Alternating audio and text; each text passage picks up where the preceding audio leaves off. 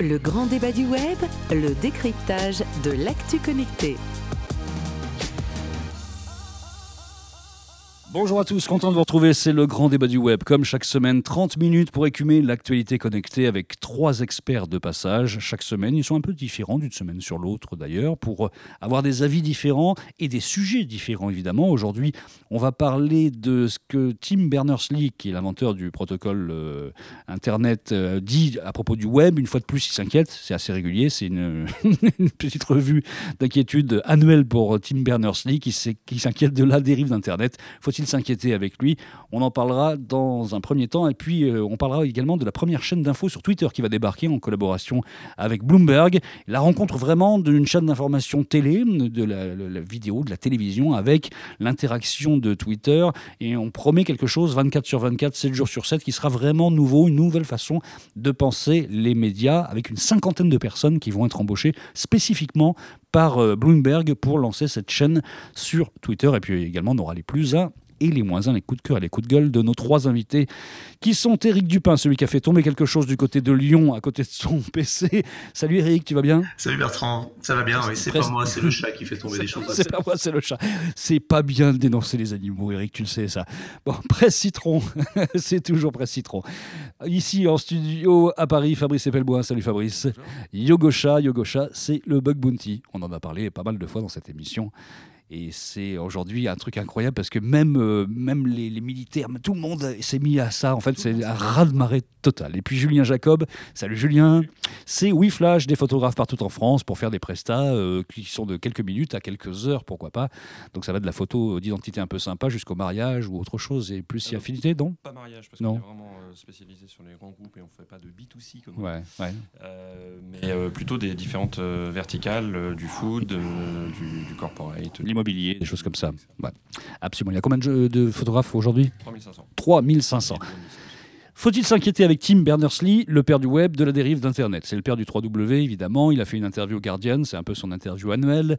Et euh, les GAFAM en ont pris pour leur compte. Euh, il trouve que là, cette fois-ci, ils sont absolument 100% euh, motivés par une seule chose, c'est la pub, mais pas la pub n'importe comment, hein, vraiment la pub dans un style, dans un style clickbait, c'est-à-dire ce qu'on appelle en français euh, les pièges à clic ou le putaclic, carrément. Ils n'ont qu'une seule option aujourd'hui, c'est que les gens cliquent pour voir de la publicité et qu'ils ont perdu, selon lui, leur euh, idée de départ quand même, qui était de fonctionner de façon un peu généreuse sur l'idée que tout le monde va discuter, ouvrir la grande discussion mondiale qui nous a tous fait rêver à partir du Web 2.0 2004-2005, on va le dire. Je sais que tu es un grand défenseur, Fabrice, toi, de cette euh, idée-là, parce que tu as suivi de très près, en fait, comment les réseaux sociaux ont impacté les révolutions euh, arabes, par exemple, mais est-ce que quand même on arrive aujourd'hui dans une dérive euh, importante? Moi j'ai eu la chance en fait de... On se calme du côté de Lyon s'il vous plaît. de, connaître l'Internet puis le web à travers euh, le CERN où mon papa avait un pied. Euh, donc j'ai été là à la naissance. Et Tim Berners-Lee, il est porteur d'une vision, d'une vraie vision qui est mmh. la décentralisation massive. où tout d'un coup, on arrive avec des concepts qui étaient radicalement différents. Euh, par rapport à un existant qui était déjà relativement décentralisé, mais qui ne pas, qui s'affirmait pas en tant que tel. Et il a euh, donné naissance au, web qu'on connaît. Et puis il y a eu cette deuxième révolution, et là, on va manier le terme révolution avec peut-être un peu plus de guillemets, qui était l'apparition de la, du social sur le web, hmm. Facebook, Twitter et compagnie, et la façon dont ça a commencé à transformer les sociétés. Alors le premier point de rupture, c'est effectivement le printemps arabe. Euh, aujourd'hui, c'est une méthode de dire que Facebook a été l'équivalent pour le printemps arabe de l'AK-47 pour les révolutions qui ont précédé. Euh, malheureusement, euh, les gouvernements se sont rapidement aperçus qu'il y avait moyen de prendre le contrôle de l'opinion publique et euh, de renverser l'opinion publique avec ces médias sociaux. Et depuis à peu près le printemps arabe, les gouvernements ont massivement investi le web. Alors aujourd'hui, ce qui était encore il y a peu de temps une théorie complotiste s'est avéré le truc qui a renversé l'élection américaine et qui a amené Trump au pouvoir à tel point que Facebook va sortir un outil qui va permettre de vérifier si on a été impacté soi-même par les faux news, les fake news russes. russes. Et Facebook euh, passe sous silence le fait que l'essentiel des fake news ont été euh, dirigés par euh, un conglomérat américain de technologie. Hmm. Donc l'essentiel de la désinformation sur Facebook a été fait par des Américains, pas par hmm. des Russes. Les Russes ont, eu leur part, hein. mais le, gros du problème, c'est pas du tout les Russes, malheureusement. Bon, il y a la neutralité du net également. C'est un grand défenseur de la neutralité du net et on voit bien aujourd'hui qu'elle est vraiment battue. Battu en brèche aux États-Unis. On, a vu qu'il y avait vraiment une partie, euh, un parti pris très très clair de Trump qui n'en a absolument rien à faire de la neutralité du net. Ça l'intéresse pas plus que ça. Et donc on sait que ça va partir de toute façon en rideau entre guillemets, qu'on va avoir du mal à conserver ah, ça. pour l'Europe, hein, parce que euh, la neutralité du net, elle a certes euh, des conséquences démocratiques, hein, mais après tout les États-Unis de toute façon sont partis en couille depuis longtemps, enfin depuis un an maintenant. mais elle a aussi des conséquences économiques. la neutralité du net, elle permet l'innovation en bout de chaîne. C'est-à-dire, elle permet le mythe du garage de la Silicon Valley. Si vous n'avez pas de neutralité du net, ben, vous ne pouvez pas créer mm. votre innovation en bout de chaîne. Vous êtes mm. tributaire du bon vouloir des tuyaux, c'est-à-dire des normes aux entreprises. Donc, si la neutralité du net tombe aux États-Unis, c'est un vrai avantage de façon très opportuniste pour l'Europe.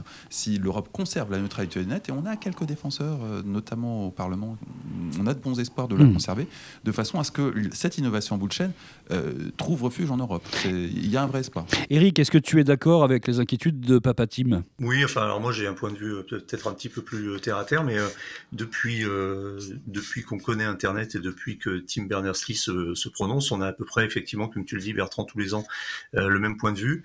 Euh, voilà. Alors moi sur la neutralité du net, aujourd'hui, j'aimerais bien qu'on refasse un peu une définition euh, parce que ça, me paraît euh, être un concept évidemment auquel je tiens, mais qui est de plus en plus nébuleux. je prenais l'exemple justement cette semaine d'un article qu'on a publié sur ces menaces qui pèsent sur la neutralité du net aux US en disant que si on considère que l'Internet mobile fait partie d'Internet, euh, la neutralité du net n'existe déjà plus depuis longtemps avec les forfaits des opérateurs qui sont différents en fonction de la consommation, du nombre de gigas consommés, euh, des points d'accès, etc. Donc euh, aujourd'hui, est-ce qu'elle existe vraiment encore? Vous avez dit que c'était mort depuis longtemps. voilà, la question est posée. Alors, dans, sa, dans, sa, forme pure, non, elle n'existe plus. Dans sa forme, dans une forme quand même dégradée, mais euh, elle existe encore. La neutralité du net, il y a mille façons de la présenter, et effectivement, elle a été lourdement démolie en tant que concept par tout un tas de lobbies, ce qui fait que plus personne s'y retrouve. Mais grosso modo, c'est l'égalité euh, des informations qui circulent sur Internet entre eux.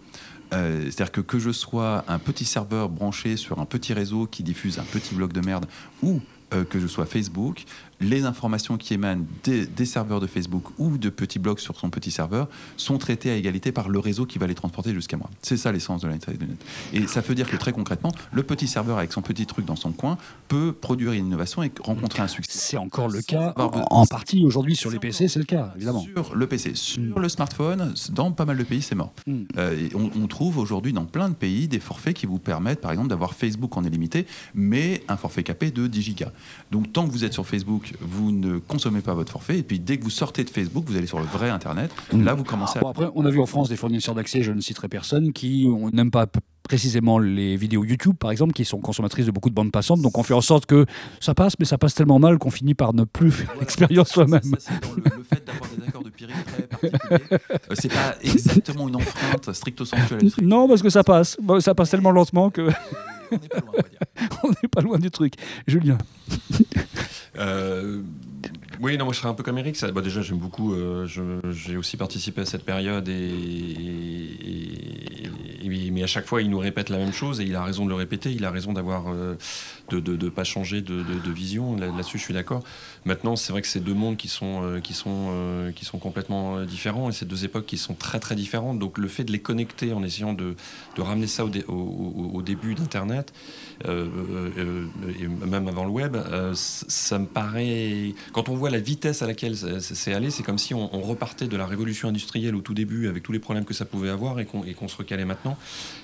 je pense qu'on compare deux choses qui sont, qui sont un peu.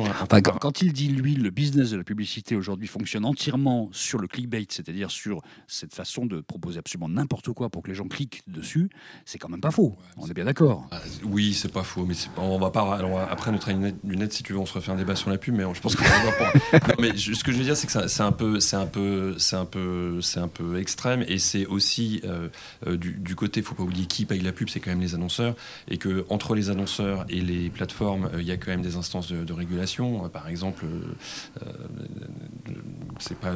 ça pose plein d'autres problèmes, mais médiamétrie, etc. Et qu'il y a quand même un, marché qui, du côté des publicitaires, est lui-même en train de s'autoréguler, parce que c'est quand même eux, qui achètent, qui sont en train de se rendre compte qu'ils achètent n'importe quoi. Et donc je dis pas que tout va se réguler, que ça, va être bisounours et qu'il n'y a aucun problème et que ça va se régler.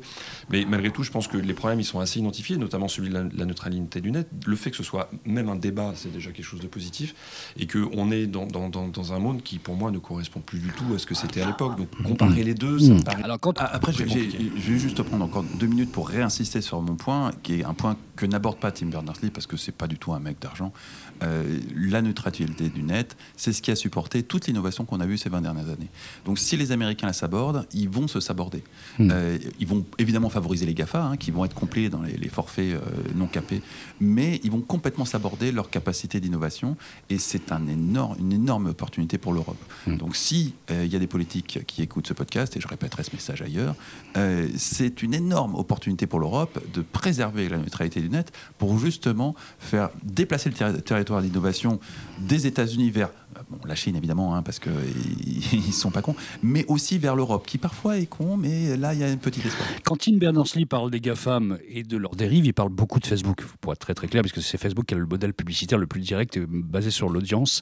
Qui a dit, devinette, Dieu seul sait ce que Facebook fait au cerveau de nos enfants Vous l'avez vu cette phrase-là? Fondateur de Facebook, j'ai oublié son nom. Oui, Sean Parker. Hein, Justin Timberlake dans le film The Social Network. on pense tous à Justin Timberlake. Il a créé Napster et également Sean Parker. Et là, il est très, très, très dur avec Facebook. Il a fait des, conférences récemment en expliquant qu'il y avait vraiment un souci. Il dit euh, le site a été euh, conçu de manière à exploiter les faiblesses humaines. Le truc qui motive les gens qui ont créé les réseaux, c'est comment consommer le maximum de votre temps et votre capacité d'attention. Et il, rajoute, comme ça je vous fais la totale de ces citations, Mark Zuckerberg et Kevin Systrom, donc euh, celui qui a créé Instagram ensuite, savaient exactement ce qu'ils développaient, des monstres auto-alimentés et basés sur la publicité. On était lucide, mais on l'a fait quand même. En clair, on savait depuis le début que ça allait partir en rideau, que ça serait un vrai problème, qu'il y aurait des utilisations qui seraient problématiques et, dangereuses potentiellement sur les jeunes, mais on, l'a fait quand même. Moi, je trouve ça très possible. déjà, je pense que Mark Zuckerberg, au début, le savait et n'avait absolument aucun état d'âme sur ce que ça allait donner. On, se doute tous qu'il savait très très bien ce qu'il faisait. Par contre, ce que je, note euh, qui est plutôt positif, c'est qu'il euh, y a effectivement un courant maintenant aux États-Unis euh, qui, commence à revenir un peu sur ce côté la start-up, c'est génial, on est tous potes et, et, on fait des choses jolies. c'est vrai que dans l'écosystème de, des start-up aux États-Unis sur la côte ouest, c'est un peu tout est permis. Il n'y a pas tellement de morale. Les, les, les, les collaborateurs, même s'ils travaillent dans des super bureaux, il y a quand même des problèmes de harcèlement, que ce soit moral ou sexuel. Enfin, on est quand même dans un environnement qui est d'une dureté extrême, d'un capitalisme extrême, et que là, et, qui donc a des actes qui sont qui parfois n'en ont rien à foutre de, ce qu'il peut y avoir en face, et des humains qui, peuvent avoir en face, et que ce que je trouve plutôt bien, c'est qu'il y a pas mal de voix qui se lèvent en ce moment en disant faut peut-être euh, faut peut-être y faire attention. Il n'y a pas que ça, il n'y a pas que. Euh, on se souvient de la période Don't Be Evil de Google, qui évidemment était taxé d'être le, grand méchant. Euh, Microsoft l'avait été avant, maintenant c'est Facebook. Est-ce que les deux. comment Oui, mais c'est vrai. Est-ce que Facebook aujourd'hui c'est vraiment le grand méchant, Eric? Ben euh, oui, moi j'ai tendance, j'ai tendance à non non non mais j'ai tendance à me non j'ai tendance à me à m'en méfier, mais euh, pour moi hmm. aujourd'hui c'est plutôt Google qui, euh, hmm. ouais, je suis plutôt euh, je suis plutôt remonté contre une espèce de stature totalement hégémonique de Google plutôt que contre Facebook sur lesquels j'ai l'impression qu'il y a quand même un petit peu plus de transparence. Google est devenu complètement opaque, on ne hmm. sait plus du tout comment ça fonctionne, à qui on a affaire, jusqu'où vont, vont nos données, et en tant qu'entrepreneur aussi, on se sent vraiment très très dépendant et très fragilisé par rapport à une, une, méga structure comme Google, peut-être un peu plus que qu'avec Facebook, où finalement, malgré la brutalité de ce qu'on disait dans la dans l'édition précédente, euh, on, a on a l'impression qu'on connaît un peu mieux les règles du jeu qu'avec Google. Voilà, c'est l'impression que j'ai. Bon, on va garder ça. Google, Facebook, euh, à égalité, on va dire, euh, à la fin de cette histoire-là, au milieu des GAFAM, les autres sont pas mal non plus. Il hein. faut relativiser aussi. Et en tout cas, apparemment, il faut quand même s'inquiéter un tout petit peu avec Tim Berners-Lee de, ces dérives parce qu'elles existent réellement, il faut faire attention. Et on note l'idée de garder la neutralité du net comme une espèce de, sanctuaire européen qui nous permettrait d'avoir une seconde jeunesse sur la direction du, du web à partir de l'Europe. Un plus un, un moins un. Tiens, Julien. Ah oui, j'en ai pas aujourd'hui. Je le savais. Fabrice. J'ai un plus un qui va tous vous mettre sur le cul, euh, un plus un sur les médias français. Un plus un sur les médias français. Waouh. Cet homme est en train de changer. Absolument. Euh, je constate depuis euh, six mois que euh, les médias français arrêtent, dans la grande majorité, de faire un amalgame entre hackers et cybercriminels. Ah. Et, et- et c'est bienvenu parce que ça fait 30 ans que c'est synonyme dans la bouche de la plupart des journalistes. Et là, tout d'un coup, on commence. Alors, accessoirement, on, on- assimile les cybercriminels à des pirates. Alors, c'est pas de chance pour euh, tout le mouvement pirate, euh, mais euh, bon, faut dire qu'en France, il, est quasiment mort. Euh, mais en tout cas, les journalistes arrêtent d'utiliser hacker comme synonyme de cybercriminel, et c'est tant mieux, parce que ça n'a rien à voir. Les cybercriminels sont une infime minorité chez les hackers, et c'est bien qu'on les désigne par autre chose que le terme générique hacker, qui désigne bien plus que les cybercriminels. Donc, je me réjouis de ce- ce- cette évolution sémantique. Petit à petit, l'oiseau fait son nid et les, les hackers blancs ont enfin la reconnaissance qu'ils méritent. Absolument. Ouais. Eric, Alors moi j'ai un moins 1 qui est un petit peu euh, hors cadre puisque c'est pas 100% digital mais quand même c'est de toute façon relié sur internet de façon très nette. Ce sont ces, euh, ces marques qui font de la publicité pour, euh, principalement à la radio et qui font des publicités que j'appelle euh, non pas mensongères mais pas sincères. C'est-à-dire ce sont des marques qui font des publicités en faisant parler des gens et en faisant croire que ce sont des gens euh, authentiques de la vie de tous les jours et qui sont en fait des, com- comédiens. pas, ça, mais non. Oui, mais, euh, mais oui, voilà, et ça existe, et c'est euh, exaspérant parce qu'on a vraiment l'impression qu'on nous prend pour des cons. Oui, Et, une et- impression. voilà, et, et c'est pas sincère. Le, le dernier exemple que j'ai, je l'entends en ce moment dans les matinales, c'est une publicité pour les pour les viandes, les viandes racées. Alors, je vous conseille de l'écouter. C'est c'est une vraie caricature, c'est-à-dire qu'on interroge soi-disant un boucher, soi-disant euh, un éleveur, et en fait on entend, mais vraiment comme le nez au milieu de la figure, que ce sont des comédiens dans un studio parisien. Hmm. Et je trouve ça totalement grotesque. Et c'est en même temps révélateur d'un certain état d'esprit. Ça veut dire, d'un côté, on vous prend pour des idiots. D'autre, d'un autre côté, on n'est pas capable d'assumer finalement l'authent- l'authenticité, la pseudo-authenticité qu'on vous vend, puisque pour vous faire croire qu'on vous fait, qu'on fait parler un, un boucher ou un producteur ou un éleveur, on prend un comédien dans un studio parisien. Je trouve ça, euh, je trouve ça, euh, voilà, c'est anecdotique, mais c'est assez euh, symptomatique de, de certaines méthodes de marketing qui, qui moi, m'exaspèrent. D'autant qu'il existe en France un organisme, euh, il s'appelle toujours le BVP d'ailleurs, j'imagine, euh, ouais, Bureau Oui, de la publicité, qui est censé faire ce boulot-là. hein. Oui, mais je sais pas si je sais pas si c'est leur boulot de vérifier ça réellement, parce que est-ce qu'on peut dire qu'il y a tromperie ou pas? Je crois que c'est plutôt euh, c'est plutôt une Faux- filouterie. Faux témoignage euh, dans une publicité, je pense que, bon, après, on a tous vu que ça existait, hein, évidemment, puisque à chaque fois qu'il y a un dentiste qui nous vend un dentifrice, comme par hasard, il est toujours en Angleterre. hein. Vous avez chaque fois vous avez remarqué, c'est toujours un Et dentiste il anglais. ressemble à Georges Clooney généralement. Comme ça, on est sûr de ne pas le trouver dans les pages jaunes si jamais on veut vérifier son nom. Bon, deuxième sujet de ce grand débat du web numéro 6, la première chaîne d'infos sur Twitter qui va être lancée donc euh, le 18 décembre prochain, première chaîne d'infos en continu, 24-24, 7 jours sur 7, lancée par Bloomberg. Bloomberg, c'est un grand, grand acteur de l'information euh, sur euh, le, marché américain. 50 employés qui seront dédiés à ce nouveau média sur Twitter. Alors Twitter n'en est pas à son lancement avec des accords sur de la vidéo, sur de la vidéo live. Il y a plein, plein de choses en, sport, notamment en baseball, il y a des choses comme ça. Il y a pas mal de, choses qui se font avec Live Nation, avec, euh, avec The Verge, avec BuzzFeed, avec plein, plein d'acteurs comme ça.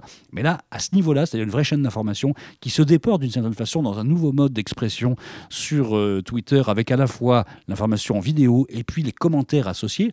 D'une certaine façon, ce que les chaînes de télé n'arrivent pas complètement à faire, ben, ça va se faire en, en inversé sur euh, Twitter. C'est quand même assez intéressant, ça. Je parle euh, à l'ancien patron média que tu es, Julien.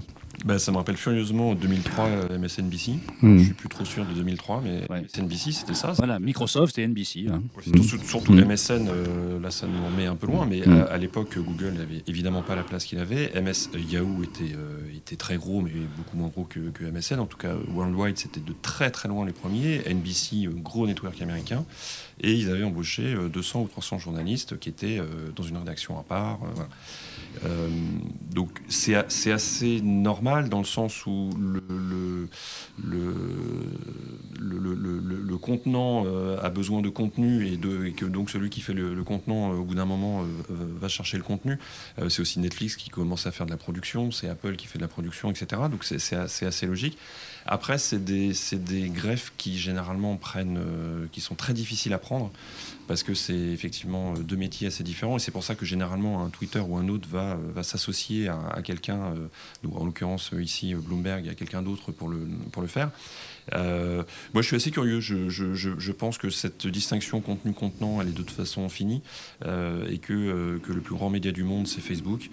derrière, il y a probablement Twitter et que d'où sont produits les contenus, à savoir à l'extérieur ou à l'intérieur, finalement, côté audience, et là, je me mets du côté de l'audience, c'est pas forcément. C'est quand même intéressant parce que depuis 7-8 ans, on a vu toutes les chaînes de télé et elles continuent à le faire, essayer d'expérimenter une forme de commentaire, d'activité comme ça, un peu sociale en plus.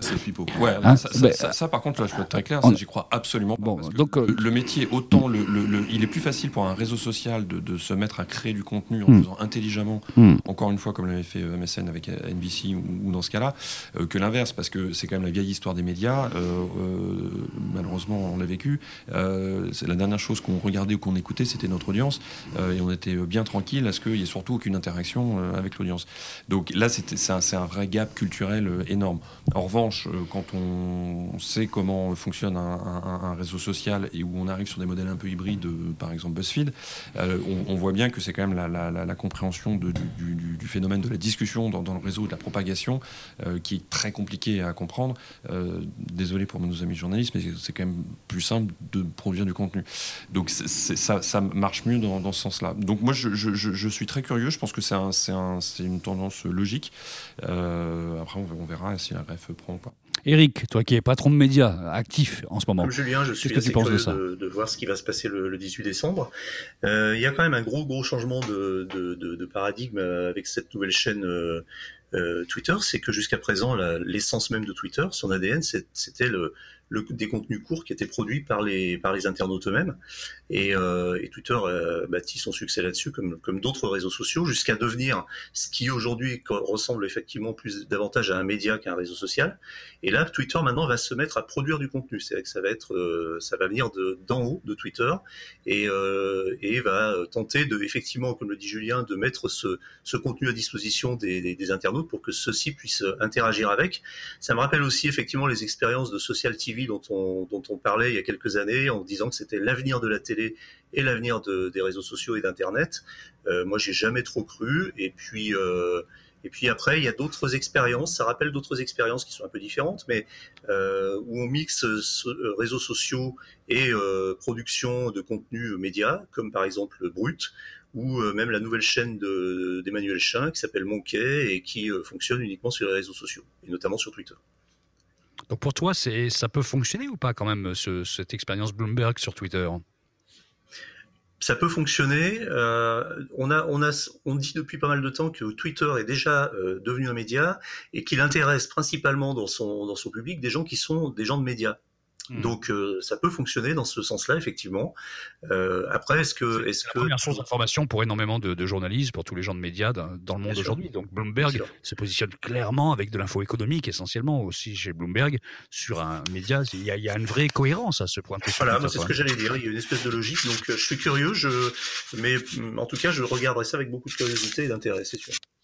Euh, effectivement, ce serait pas logique avec Facebook, par exemple. Oui, qui est euh, absolument en dehors du, des créneaux. C'est pas là qu'on vient s'informer sur ce genre d'informations en temps réel. Qu'est-ce que tu en penses, toi, Fabrice?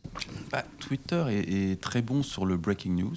Euh, S'il greffe une chaîne de télé en adaptant complètement le concept de chaîne de télé à euh, l'input d'informations que peut leur apporter Twitter, il y a très certainement quelque chose à faire. C'est pas évident, hein, mais il y a quelque chose à faire. Donc espérons que ça donne quelque chose d'autre que juste une énième chaîne Bloomberg, qui en a déjà je ne sais pas combien. Mais euh, s'ils arrivent à, faire cette hybridation, il y a certainement un truc euh, vraiment intéressant à faire. Après, ça sera une chaîne américaine euh, qui, en général, sur les chaînes d'infos, sont très centrées sur elles-mêmes. On, regardera ça avec quand même une certaine distance. si ça marche, ils en feront peut-être une en Europe, voire en France. Et là, effectivement, par rapport à ce qu'on nous sert aujourd'hui comme chaîne d'information continue, ça pourrait remettre les choses en question. C'est quand même assez étonnant parce que Bloomberg, c'est de la télévision de papa, on va dire, hein, assez traditionnelle, en studio, en 16-9e, alors qu'aujourd'hui, on voit bien sur Facebook, sur Insta, sur Snap, partout les modèles à la brute, les modèles carrés. D'ailleurs, tout le monde parle de brut. hein. Quand vous êtes dans le monde de la vidéo aujourd'hui, on vous demande du brut. On veut faire du brut. tout le monde veut faire ça. C'est la télévision de papa, mais contrairement aux chaînes d'information continue qu'on a dans notre environnement quotidien, LCI, BFM, genre de trucs, c'est une chaîne d'information qui, dans son ADN, est greffée sur une information continue qui sont euh, les cours de bourse.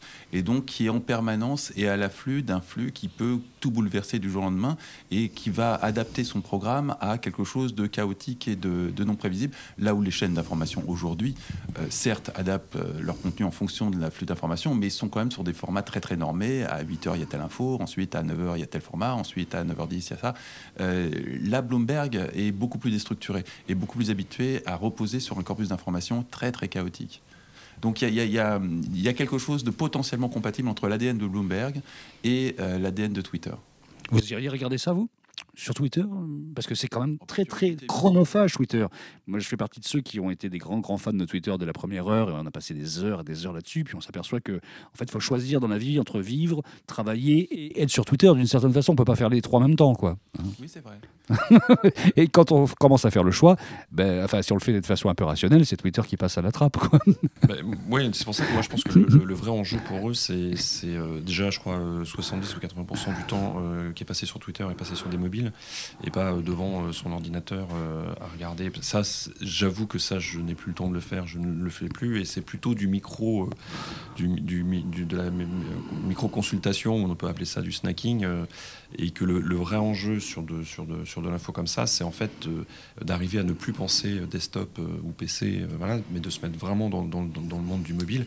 C'est pour ça que les formats bruts intéressent tout le monde aussi, c'est que c'est ça, ça, ça se consomme, ça peut se, enfin, on n'a pas besoin de s'asseoir, regarder le journal. Mais ça se consomme sur des mobiles beaucoup, ça se consomme en mode snacking avec des, des vidéos qui sont très courtes d'une minute. Là, on, on va avoir quand même des gens qui, depuis euh, la bourse de New York, vont nous expliquer ce qui se passe, qui vont faire des grands débats économiques à la Bloomberg. Et- et c'est quand- Font ça, ça, ça va être un faux. Non, mais- Euh, Ouais. non, Parce je qu'il y a pense déjà qu'ils le feront Bloomberg. Ouais, Je pense qu'ils feront autre chose. J'espère Ouais. qu'ils feront autre chose. Parce qu'il y a un potentiel incroyable à faire complètement autre chose. Donc c'est la rencontre probable entre Bloom- Bloomberg et puis euh, Brut, quoi, en fait, qui, qui risque d'arriver.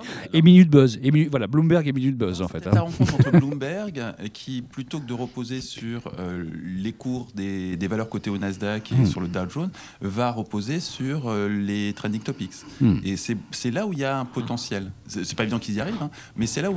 Ceci dit, on a vu qu'en France, et je parler de Minute Buzz, et c'est pas totalement innocent, ils sont avec TF1, on et qu'avec TF1 One, ils réussissent à faire quelque chose qui est un sorte de, mix intéressant entre l'information générale et puis cette espèce de traitement très rapide, très snacking, en, mode euh, carré. Bon, ça vaut ce que ça vaut, mais en tout cas, ça permet à, une certaine catégorie de personnes qui n'accédaient plus à ce genre d'informations de les retrouver, notamment les, les, les millennials qui étaient décalés de.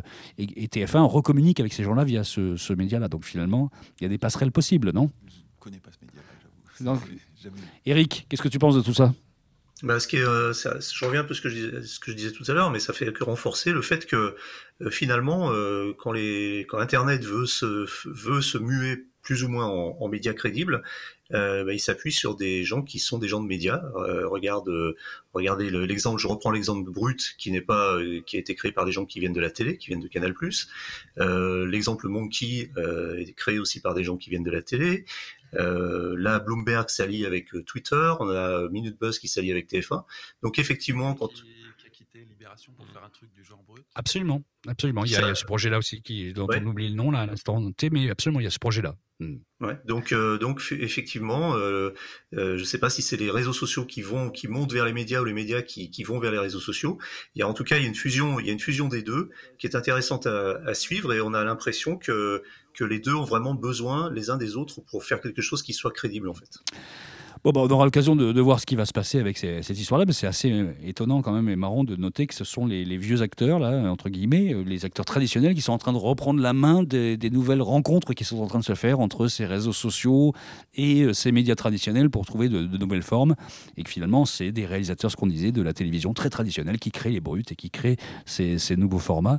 Preuve que rien ne se perd, tout se recycle toujours dans la pensée des, anciens médias, en fait, qui ont montré à maintes et, maintes maintes fois qu'ils avaient la capacité de euh, rebondir régulièrement. Ils l'ont fait de façon assez notable partout, notamment par exemple en radio. Tiens, on faisait de la radio depuis tout à l'heure et c'était sympa. Merci beaucoup à vous trois d'être venus, Eric, Fabrice et Julien. C'était le grand débat du web numéro 6 déjà. On se retrouvera la semaine prochaine pour d'autres aventures avec encore d'autres informations à se mettre sous la dent. Salut à tous et bonne semaine.